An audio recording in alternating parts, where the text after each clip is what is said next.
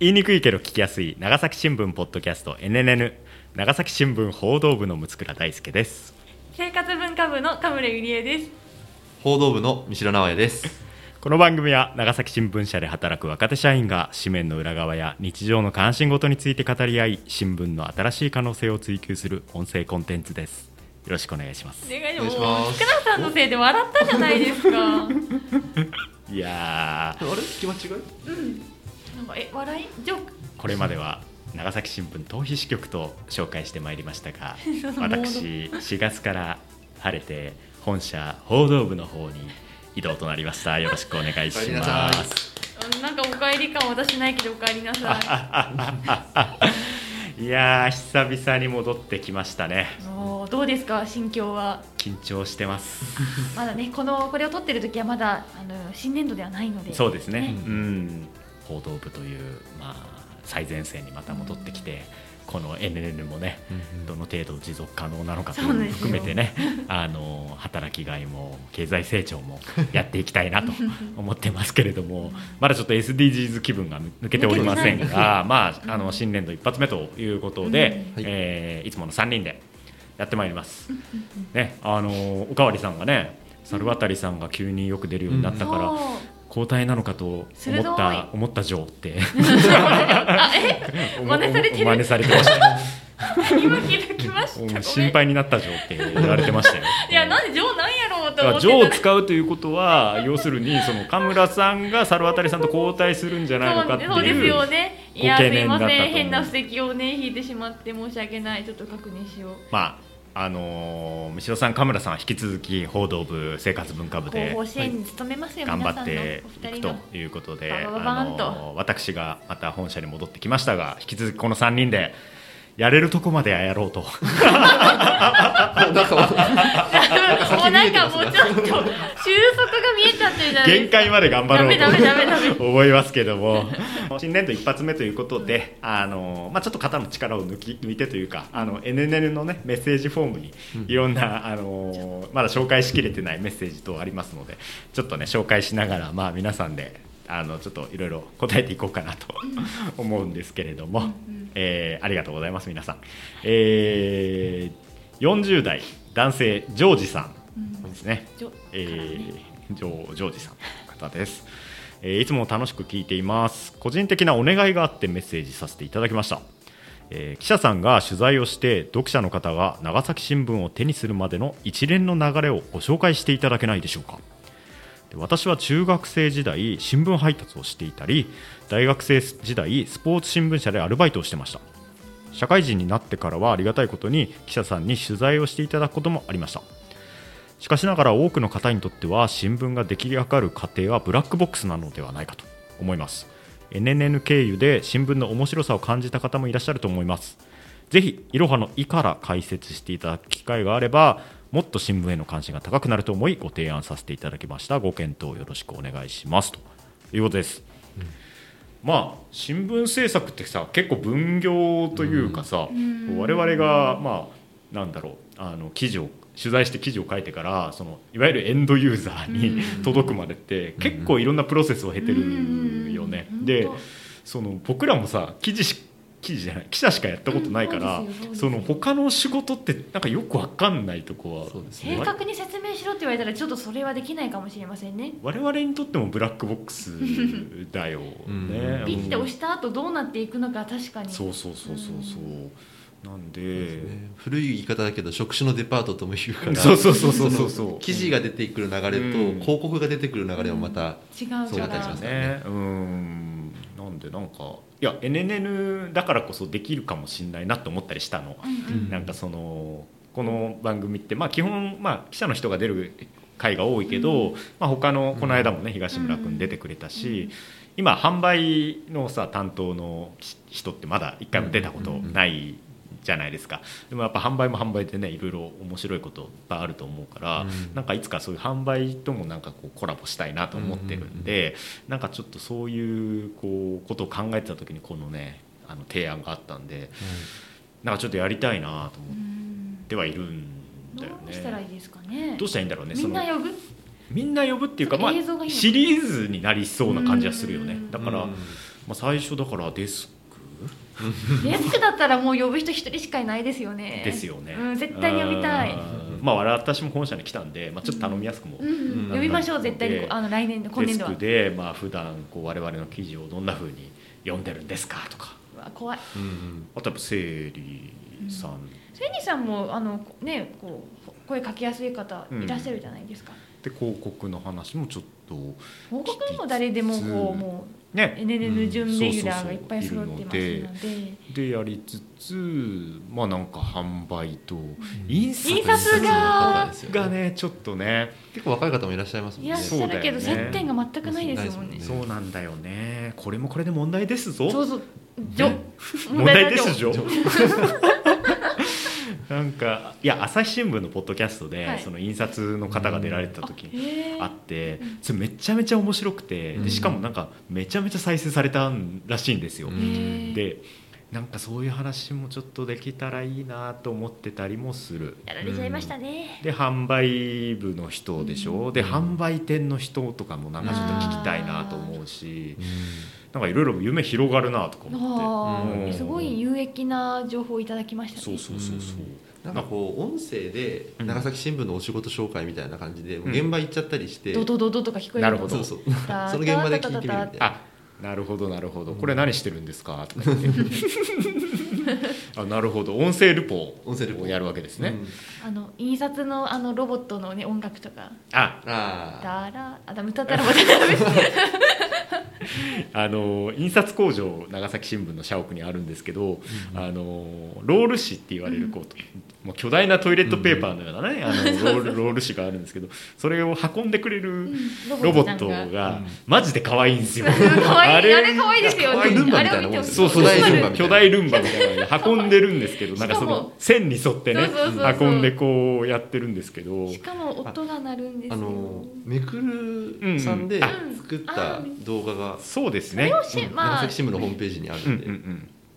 確かに確かに。これは結構取材からうん。取材の場面からその紙で、うん。まあ、できて、うん。できるところまでかな、あこれをじゃあ長シェアしつつうんうん。じゃあその実際に働く人をうんどう話すかみたいな、うん。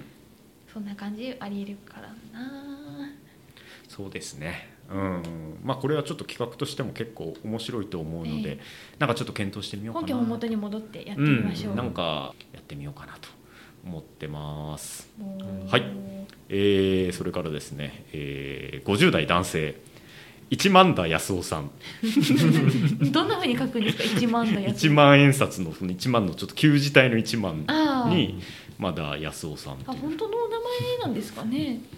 わかりませんけど。あでもなんかまあまあ NNN 偶然知りました長崎市在住の今年還暦の会社員一万田康夫あ一股って呼ぶってなんかあの本名じゃないです？どうなんかな、うん。一股康夫です、えー小学生の頃自作の FM 送信機で半径100メートルほどにラジオ放送をやり捨ててあったガリ版ご存知ですかね？を、えー修理して、えー小学校4年生から小学校卒業まで自分でしゅ取材した週刊新聞を同級生に押し売りしてました。すごい。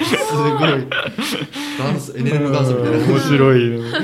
1989年に長崎にやってきて書体を持ちました、えー会社員やりながら市民 FM で番組をやったりえー会社辞めてフリーライターをやったりで今はまた会社員をやっておりますと。でポッドキャストなどの音声コンテンツに興味がありまして皆さんうちの子供たちの世代に近いけどなかなか話が面白い特に六倉さんは声が聞きやすいし進行がうまいですね。ありがとうございます。今後もちょこちょこ聞かせてもらいます。ちなみに嫁や子供たちからお母さんあ嫁は子供たちからお母さんと呼ばれていますが私は父親と思われていないのか安尾と呼び捨てされております。あれちょっとでもちょっと私ギクッとした。取り急ぎ初めましてのご挨拶までということで まあ安尾さんという人にあのキャラクターの濃い方から連絡があって面白いとか思っ面白いでてすね。いろいろ話せますね安尾さんのこの一つの話だけで。いやいやまあでもろ今年還暦ですからまあ本当に我々のお私父さんのお母さん。母と一緒あのー。学年かもしれませんうん。そうかもね、虎年ですかね。えとを聞いて。あー安尾さん。虎年ですってメッセージが書いてくる。うん。何何年か後で教えてほしいですね。うん。いやー面白いよね。そのラジオじ FM 送信機でラジオ放送してたって話がさ 何を放送してたんだろう。なんか今のポッドキャスター的なことがしかも誰が聞いてるか分かんないわたまたまそこら辺を通った人が受信するっていう子供の声がみたいになってました。面白いとか思って あでも私新聞作ってあの町内に貼り出してました。あうんそんなの初めて聞きましたよ いやなんか小学校多分まだ塾とか行く前なんで34年生ですかね。あのなんかコピー機こういう A4 の A4 のこの紙を、うんあのつなぎ合わせて大きな紙を模造紙みたいな紙を作って、うんでそこになんかあの私のこう住んでる町のまるまる町新聞みたいに書いて。へなんかーこういうのを見つけましたとか なんかこんな鳥なんか鳥が来ましたみたいな、なんか本当に子供らしいいめっちゃ可愛いやん、やでもそれを、うん。ここからがダメなんですけど、うん。あのよそのお家のうん、壁に勝手に？勝手に。ゲリラ新聞で私として街を盛り上げる良かれとを思ってね。してると思ってたのに近所のおばちゃんたちがめっちゃまたゆりえちゃんがなんかしており ビリビリって剥がされたのが子供の心ながらすごい傷ついて。えー、ゆりえちゃんが書いたってことは分かってる。多分か分かっててなんか嫌そうな顔で撮られた記憶はあるんですよ。もちろんさ破られたりとかはしないですけど。そんなことしなくていいのにね、なんか。いや多分嫌な子供だっったと思います。なんか例えばあとはなんか本でなんか多分小鳥がなんかこう餌をこう置いてたら食べに来るみたいな多分本を読んだんでしょうね、うん。それを多分やりたくて ちょうどお近所のお家に生えてたグミの実うん。をグミの実で分かります。赤いなんかうん。桜もみたいな実。あれが生えてる時期だったんでそれをなんかめっちゃ集めてまたよそのアパートの廊下に置いてくるかなとか。っ てなんで基本人の土地に入っていくっていうのがね。そしたらまたゆりえちゃんがまたなんかグミの実置いてるみたいな感じで撤去されてたりして多分すごい迷惑な子供だったのかなって、変わってるね。うん、なんか今振り返ると変わってたんだなと思って、うん。自分を変わってる子供と思って見たことはなかったんですけどいろいろ変わっていて。なんか今のそのシャイなこう引っ込み思案な中村さんからはは考えられないこう非常にうん。あの独創的であの活動的な側面も、ね何だったんですかそねのすごいね。テロだもんね。その言論テロだよね。勝手に新聞壁新聞貼ってるって。怪文書じゃんみたいな。でも可愛いですね。いいないやいや。いや読みたいなそれ、うん。残ってないの？残って酒残ってないんですけどただなんかあでも今こういう仕事ついてるからやっぱりその幼い頃にも何かこう今の思考につながる何か持ってたんだな私はと思ってそこにびっくり。あれが原点だと。はい、あのゲリラ新聞が私の記者活動の原点っていういが。や読みてーそれ。そうなんだ。なるほど。いつの時代にもそういう方はいらっしゃるんですね、はい。うん、これ呼び捨てにされておりますっていうのがなんか。これこれもちょっと私に引っかかるところで、はい。ええ。はいな なんですか、ね。いや私あの社内で自分の母のことをああまあまあみゆき。ねでも直接呼んでるわけじゃないでしょ息子さんが私の母のことみゆきって呼び捨てにし始めて 結局なんか説明するときみゆきがっていういやいやいやいやいやいやいやいやいやいやいや。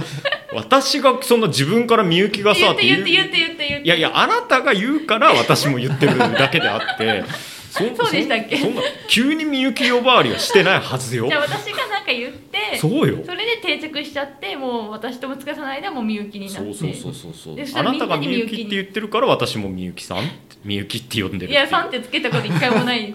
三代君はちょっと遠慮がちに「さん」ってつけてくれるんですあー三代さんもみゆきさん呼びなけどそうみゆきさんのまあいいんじゃないですか？おお子さんにね、うん。お父さんじゃなくて安尾さんって、多分あの親しみを込めてるんですよ。私もそのみゆきのことはあの普段はお母さんって呼んでるんですけど、うん。やっぱりこう親しみを込めてうちの母はこんな面白い人なんだっていう意味を込めて、うん。はい、伝説がいっぱいある人なので、はい、まだまだねこの世代を家父長的なね価値観もまだあると思いますけども、そうじゃなくてこう親しみを持ってね。父さんなんじゃないですかね。うん。素敵なことだなと思いますけどね、うん。うん必ずしも悪いことではないかと自信持たれてください。。うん、いや市俣さんありがとうございます。ぜひまたメッセージを送ってください。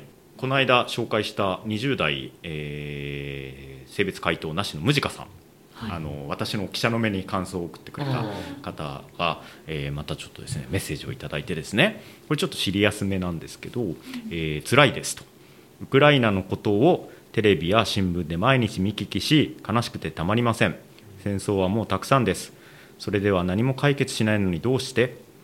えー被爆地は長崎が最後です。永遠に最後でなければならない。命より大切なものはない。命に変えられるものは何一つない。無差別に奪われていいわけがない。間違っていることにまで従う必要はないはずです。と非常に切実なねあのメッセージを送っていただいているんですけど、まあ、あのこれがあの配信される時にまたウクライナの、ね、情勢どんなふうになっているのかっていうのはちょっとわからないんですけれども、まあ、この1ヶ月ぐらいは。うーんどうですか？なんかこの辛いですっていう気持ちはねなんかすごいわかるんですよね。なんかそのまあ神村さんそのコロナの時とかにさうん。そのコロナのその記事とかニュースを見聞きするのがすごいきついみたいな話を前されてたんですけれども。うーんなんかねそれはねあの私もこうし、まあ、知らなきゃいけないことなんで当然新聞は読むしテレビも見てるんですけれども、やっぱちょっとこうかなり無力感に駆られるというかね、こんなみっともない人類の愚かな状況というかをもうなんだろういろんな被爆者の人とかでもう亡くなった被爆者の人とか、取材した人たちのことをちょっと思い出しましたね。でなんかそのプーチン大統領がまあ核を使ったまあ脅し文句みたいなのを平気で言うと、でもう明らかなその国際社会の秩序をまあなんかこう破壊するようなまあ行動に出る。でその中ましてやその状況を受けて日本国内でもいややっぱ核持った方がいいんじゃないのかみたいな論さえも出てくると、もうこんな世の中をお見せできませんってもう情けなくてって思ったし、我々がやってきたことは何だったんだろうっていう無力感にちょっと駆られたりもしたのでこのムジカさんの気持ちね非常によくわかりますけどね。どう？そうですね。だから、まあ、まあ自分もその原爆平和報道をしていて、やはり、まあ、ほまあ本当無力感なんですよね、うん。無力感を覚える。そのそれはやっぱ被爆者の方も同じだろうなと思うんですよね。これまでな77年、まあにわたりその体験とか語り、えー平和への思いを訴えてきて少しずつなんか世の中に浸透したかなと思って、核兵器禁止条約っていうのも、まあ、国際的な世論としてもできて、うん。できたのに、まあ、まあロシアは批准してませんけど、うんなんかその中でもあそこまでこうロシアがもうあのになんていうかな。ああからさまにうん。核をこう使って脅しかけているっていう、で原発もなんか攻撃するとかですね、うん。なんかこうその辺の被爆者の無力感うん。を感じている、まあ、怒りももちろん感じているし、でもなんかそこに無力感とかもあるんじゃないかなと思ったりして、うん。だからなんていうんですかね。被爆者の方のこうまあいろんなタイミングで話聞くんですよ、うん聞いて記事に載せるけど、うんでもこの記事の書いたことがプーチン大統領に届くんだろうかとか、うんなんか自分のこうペンの力って何なんだろうとかですね、まあ、ペンの力とかあるとかそんな偉そうなこと普段思ってないんですけど、うんなんかこう、うん、強大な権力とかうん武力とかに対してうん何ができるんだろうっていうのはすごくやっぱ感じますし、虐げられている人がテレビの映像でうん。もうすぐ分かると、うん。目の前に見えると。うん。いうところうんもやっぱりきついうん。ですよね。まあ、まあ、だからその僕もうん。何ともうまく言えないですけど、我々がねメディアにいるからといってこうこういう状況に対してどんな態度でいるべきなのかっていうのはまだまだなんか我々もこうなんかこう答えが見出せないというか、ただまあ結構心がかき乱されますね。この、まあ、東日本大震災の時以来のなんかちょっとこう、あなんかどうどう思ったりどう行動するのがいいんだろうっていう、ねそんな感じがしてますけどね。まあ今回はもう明らかにその圧倒的なそうんのうん。ロシアっうんうん。ていうまあ大きな巨大な権力を持ったうん国がまあ国なのか権力者なのかが、うんそのより、まあ、力を持たない、うん。比較的持たないうん。国に対して攻撃をして、まあ、民間人も攻撃しているっていう、まあ構図はあるんですけど、うん。なんかこうふと冷静になって思うのは、うん。なウクライナの問題があったからそんななんかこう暴力で亡くなったり傷つけられたりしてるしてる人にうん。思いを捨てるのかなってふと思うことがあってつまりうん他にもうん。今までやっぱり世の中って結局平和だと言いつつ紛争はいっぱいあって、うんまあそのまあ、民族間の紛争であったり、えーまあ、それこそ例えば中国の問題、うん。少数民族に対する、ね。あの弾圧とか、うん。そういうものもあったりして中でなんか意外とそこはに似たようなことが起こっていたはずなんだけど、うんなんかこの今回のウクライナの問題に関してはより何かうん。関心が向いうん。自分も含めて向いてて。差別がそこに生じてるって明らかに人種差別が生じてるって言ってますよね。結局、うん。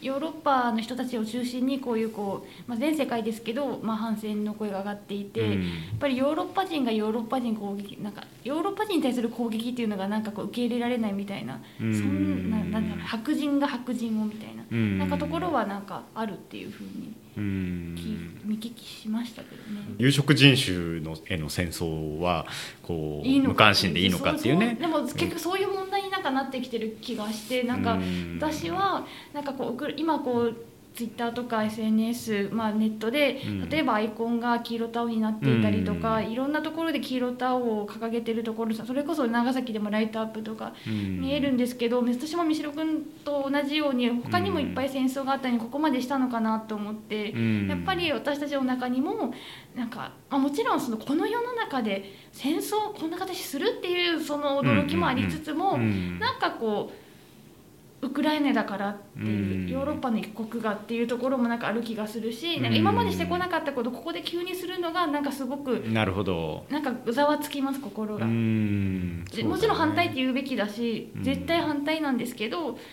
なんか素直に反なんだろう素直にそこにのまだ乗れないっていう、まあ、性格もあるんでしょうけど、うん。えやったって同じことしたイラクとかシリアとかにしたって。うん。まあ時代も違うけれど、うん、思うのはやっぱりイライラク戦争もやっぱ似たようなところもああると思ってて、まあうん。あれも結局アメリカがうん。イラクに大量破壊兵器があるって言って攻め込んうん。で侵攻して、で民間人も亡くなったけど、うん。結局大量破壊兵器がなかったみたいな、それとロシアやってること何が違うんだとまあちょっと思ったりとか、うん。なんか今回そのウクライナの件でやっぱりあれだけ人が傷つき亡くなることに、あのショックを受けたのと同時に自分は今まで世界の何を見てきたんだろうっていう無力感もあるんですよ、なんか今までもまあそういうやっぱり起こってきて、そのクリミア半島の時とかそのうん。2017年の時にはあんまり自分はなんか考えてなかったなとか、なんか一気に世の中の現実みたいなのを見せられて、で過去そこをあまり直視してなかった自分にもちょっと気づいてしまったっていうか、っていう機会にな今なっている。なるほどなるほど、まあ、もちろんねその選挙で民主的に選ばれた大統領の政権を、まあそのうん。この政権は良くないんだっつってこう侵攻しているっていう、まあ、ちょっと、まあ、他の戦争と比べてもかなりこう強引なあの侵攻の仕方があるので、まあ、そこは一概にね、はいあの横並びでっていうわけにもいかないのかもしれないけどじゃあ他これまでその世界中で起きてきた紛争とか、まあ、ウクライナに関しても今回のその軍事侵攻が起こる前から、まあ、いろんな紛衝突とか紛争は起きていたわけでそれに対してどのくらいの関心をこう払ってきたのかっていうのは、まあ、確かにちょっと一個また我々がこう突きつけられていることだったりもしますよね。うん。まあ、私はちょっと911の時に、まあそのまあ、ニューヨークのその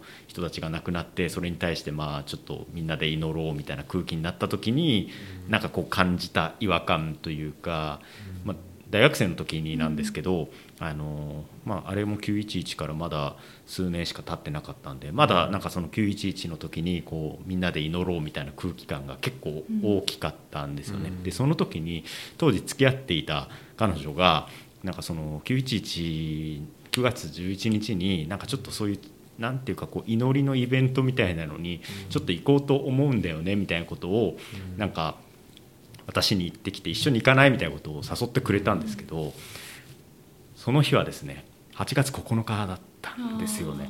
でいやでも今日何の日かあなた知ってるみたいなのをやっぱちょっと思っちゃったし、いや俺は行かないわそれってやっぱちょっとその日はその時は言ったんですけれどもなんかこうでも東京で8月9日ってサイレンも鳴らないし、まあ、そこに思いを馳せる機会ってなかなかない中で、まあ、彼女にとっては多分911の亡くなった方に思いを寄せることの方がまあ身近だったのかなとは思うけどうんでもなんかそこで私は。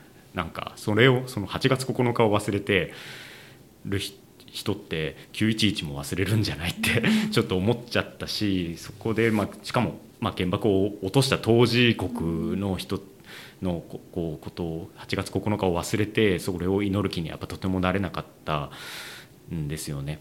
まあ、だからこそこう、まあ、我々長崎に住んでいるから、まあ、これからもこの8月9日のことを、まあ、当事者として祈ったりあの伝えたりし続けるっていうことがまずできることなのかなとも思うしあの、まあ、それがなんかこうもちろん三代さんがさっき言ったようにすごく無力感とか徒労感もあるんだけれども長崎のメディアとしてできることを変わらずやり続けることがまあ必要なのかなって思ったりはしましたけどね。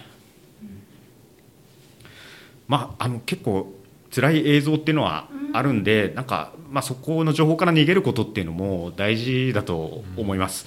なのでなんだろうあの見ない見たくないっていうのを、まあ、あまりこう責めすぎずにそこから自分の心を守るっていうのも大事なことだと思うし、それをちゃんとウクライナのことを情情勢を知って、まあ、行動を起こすことっていうのもどっちも大事なことだと思うので、まあ、あの関心を持ち続けてあのいくのが大事なのかなと思うし、まあ、我々も今ここの被爆地のメディアとしてできることは何かっていうのは考えていく必要があるのかなというふうに思いました。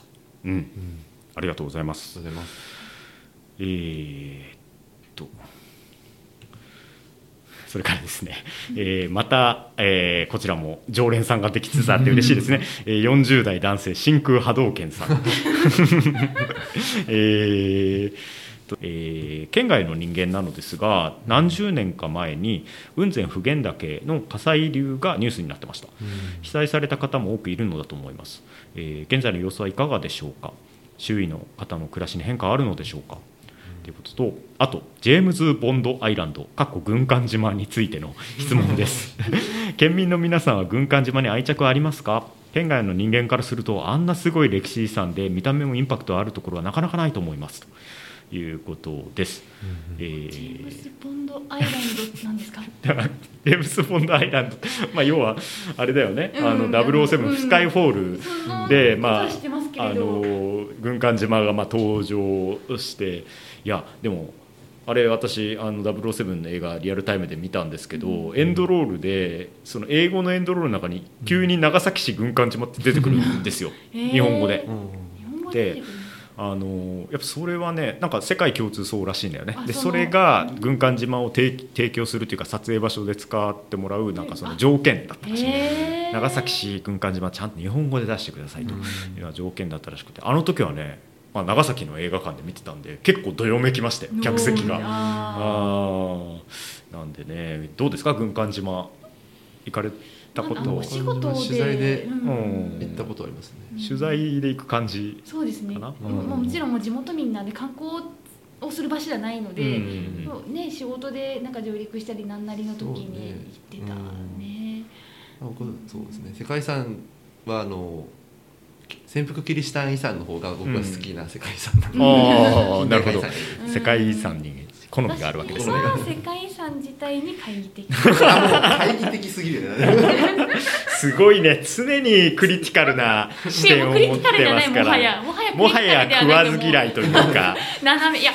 やでも世界遺産はそんなにあの食わず嫌い。じゃない。い。やもちろんその自分がここ行きたい。な例えば海外旅行とかで行きたい。なって思った場所が例えば世界遺産だったりすることはあるし世界遺産そのものの仕組みをあ仕組みというか世界遺産そのものの存在否定するわけじゃないんですけどやっぱり仕組みとしてやっぱりもう限界が来てるし、なるほど。観光ありきで来てるところとか、うん。あの特に日本の世界遺産登録なんかももはや観光のことしか頭に経済効果と観光のことしか頭にないからもうはい取れれば万歳終わりやったもう人来るみたいなもうこの流れがなんかすごく嫌なんですよね。うん。あの国際世界全体の世界遺産実はあの私は否定はしていなくて、うん。日本のその扱い方をちょっとどうにかしてもらえないだろうかっていう。あまりにも商業化しすぎてないかいと。そうそうそうそうまあ、オリンピックに対しての違和感とちょっと似てるのかな？それ取ることはブランドじゃないから、うん。でしかもそれあのブランドのための称号じゃないから保護だからね。そうだよね。責任のためのね責任に与えられる称号ですからね。日本の上付き具合が嫌いだからよって私は世界遺産に入り的な言い方を持っています。いやでもあの軍艦島は崩壊するみたいなとこですね、あうん。うん。のどこまであの形を、うん。あの維持できるのかっていうのがすごい、まあ、難しいですよね。ものすごい金はかかるはずですね。あのあのまま残すとしたらですね。うん。でも朽ちていくものいやまあそうなんですよ。軍艦島のそのなんだろう価値価値というかさそのなんか魅力。いい魅力ってさあの朽ちていく景観も入ってるわけじゃない、なのでなかなかちょっと難しいですよね。いよね。朽ちゆくものをそれそれっぽく残す。でも危なくないようにうん。朽ちすぎないようにするってすごい、うん。あの修繕とか保全以上に難しい、んなん。か修繕したらしたでその補強したりすることで真実性が失われるみたいなね話もあるし、うん。雰囲気とかがなくなるでしょううね、んまあ、軍艦島実際にね上陸ツアーとか行って上陸してもこう我々が立ち入れるところって本当にごく一部で、まあ、あの船に乗ってこう一周する時に、まあ、裏側から見る時の風景とかやっぱ結構圧倒されるところはあるのでなんですけどうん。私はですね軍艦島はですねやっぱこう一番こう活気があった時のなんかその昭和の時の写真集とか映像とか見るのが好きですね。なんかすごいなんか高度経済成長のなんかもうなんだろう原風景というか もう人がみっちみち入っててでガンガン石炭掘っててうん。まあ正直今石炭もさそのそのどエネルギーとしてどうなのっていうところもあるからもういあらゆる意味でこう失われた風景だと思うのでなんかそういうのをこう見てるとなんかちょっとしかもなんかその軍艦島のは映像としてもなんか残ってるので、うん。なんかこうもう失われた風景がでもちゃんとこう映像として残ってることのなんかこうスリリングさというか、うん。なんかこう生々しさみたいなのが結構あるので結構私軍艦島の写真集とか映像とか見るの好きですね。生活として確かに、うん。あとは多分私たちあの30代なので、うん。もうその当時のことは知らないんですけど、うん。それこそさっき出てきたみゆき。うんみゆきぐらいのその60 50から60代ぐらいの人の中では実際に島があった時代の島としてあった時代に危機があった方もいてで私の母もあの親戚がいたらしくて。うん。行ったことあってなんか結構やっぱ人がみちみちでちょっとこうでやっぱり炭鉱から出てきた方って真っ黒になるまで働いてるからそういう方が列を組んで歩いてるのを見るのが怖く幼い頃ながらに怖かったとはあのよく母は。はい。ちょっとバイタリティがすごすぎてそうです。ねなんかこのあそこのみみっちり感が。うん。いやそれが好きなんだよ、うん。なんか。写真が好きな感じもわかります。熱気がすごいよね、うん。なんでまあそうあとやっぱ軍艦島の私のイメージですそれ AC の,、うん。あの CM あうんの公共広告機構の CM で、本当にね私が小さい頃までは多分やってたんですよ。ねその軍艦島を捨てたと。あのまあ、要はその、えーまあ、人間は日本人は資源を使うだけ使っていないかいみたいな感じの,、あの多分そういう公共広告だったと思うんですけど、うん。それに軍艦島が使われててなんかその石炭が取れなくなり、うん。取れなくなりというかその石炭が必要なくなり必要がなくなり。人々は島を捨てた。カーみたいな CM そうなんでもうそれでこう廃墟になってさなんか全然なんか机とか一輪車とかも誰もいなくなったこう島の風景が。あのインパクトがやっぱすごいあるね。って島を捨てた。ですそうそうそう。そういや YouTube とかでも見れるんいでぜひ見ていただき怖たいと思うし。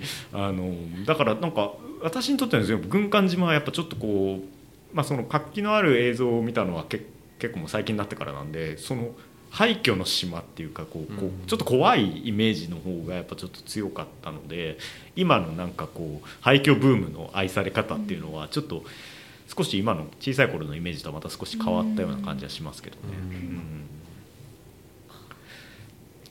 あと普賢岳についてもちょっとあの触れていただいてるんですけど普賢岳はまあ去年ですね、うん。まあ、ご存知かもしれないですけど真空波動家さんもあのご存知かもしれないですけど昨年の8月に、えっと、土砂災害がうん。あって、うん。まあ、そこから今こう復興を、うん。まあ、目指している、うん。まあまあそのなんていうか普賢岳のそのん？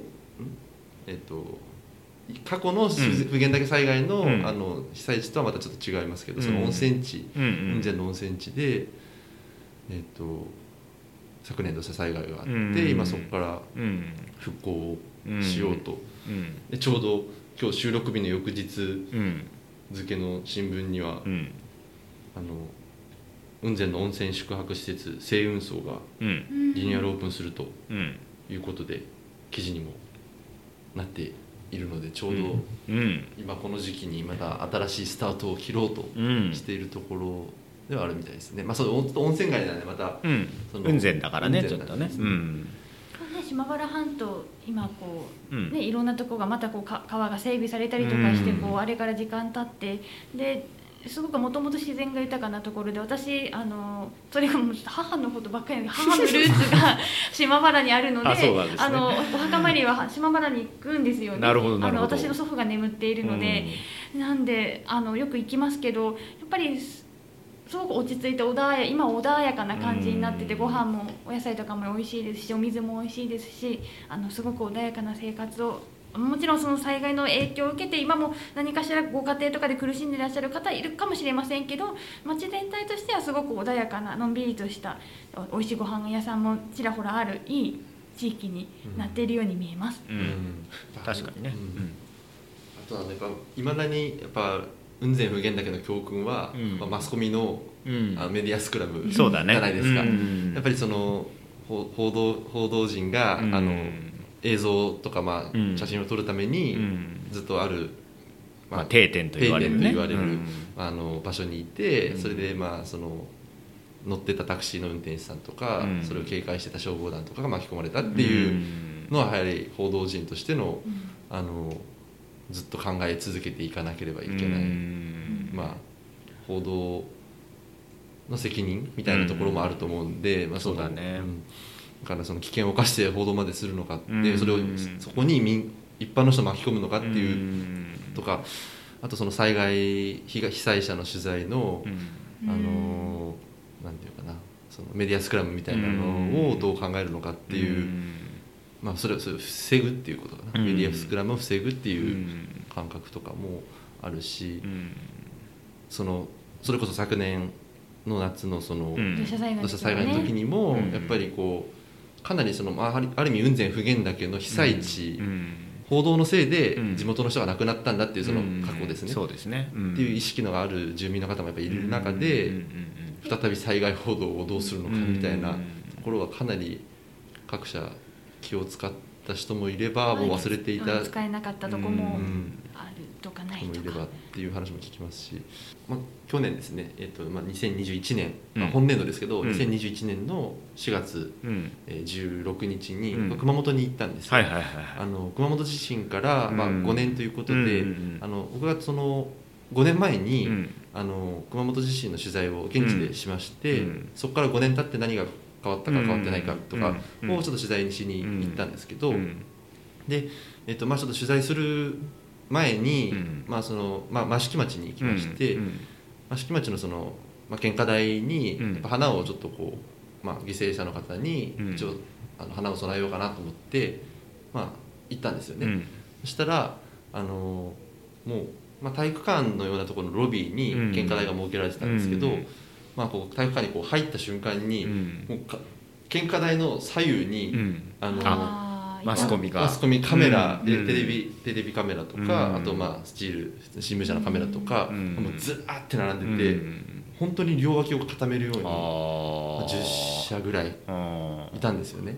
で僕はもう一一なんていうか一人間として まあ行って、まあ、職業人だ職業だけじゃなくて、まあ、そういうね。うん。普通にあの、まあ、あのカメラとか持たずに、うん。お花だけ持って、うん。あの献花台の方にうん。歩いてったら、もうなんか歩いている時からもうバシャバシャって音がしてでえっ、とまあとりあえずなんかここで言うのもあれだからと思ってまあ献花台に花を置いて、うん。手を合わせた瞬間に、うん。もうバシャバシャってもうあのフラッシュががすごくてうん目を閉じててもうん。へー。もなんかまあ思いを馳せれない感じのね。そう。こうなんかこう犠牲者を思ううん。犠牲者の方とか怪我し、まあ、犠牲者の方を、思いを馳せる時間うんもうないまま。なるほど。うわーって思ってもうちょっと逃げるようにお引くみたいな。っっていうことがあって、まあ、その後しかもまあ離れようとしたらバッて記者が来て「あの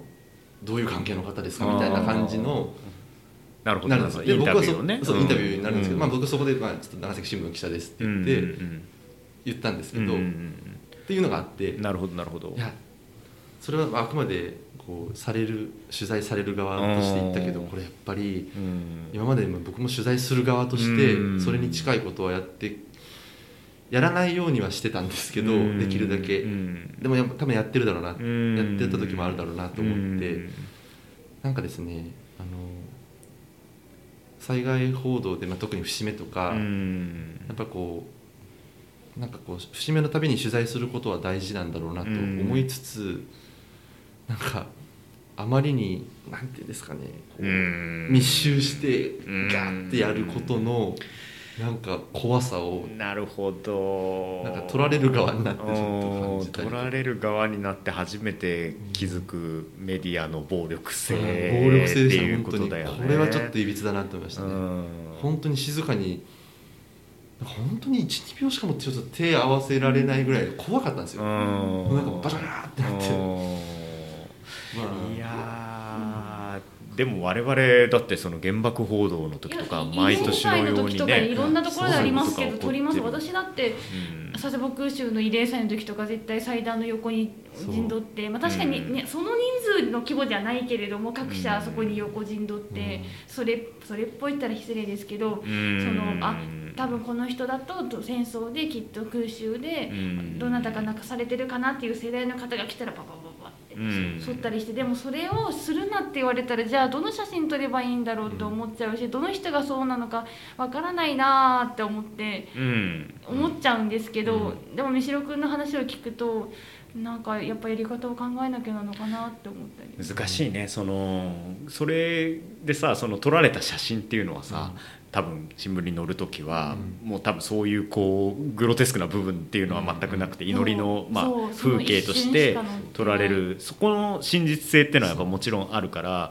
っぱ必要な絵だと絵というか必要なシーンだと思うんですよね、なんかその祈りの状況をこう伝えるための説得力っていうのはやっぱ全然違うと思うから、それはそれでこう全くなんか悪と片付けることでもないような気もするけど、私たちこうメディアの方もこうカメラをこう持ってこう撮ることのだけで生じるこう暴力性みたいなのって普段あまり意識しないから、まあ、そこはよくよくなんかこう常に意識してそのカメラを持っている人持っていない普通の人っていうだけでなんかそこにはこう結構な力のパワーの関係っていうものが生じるのでなんかそこをなんかもうちょっとこう意識しながら最大限配慮して取り組んでいくしかないような気がするね。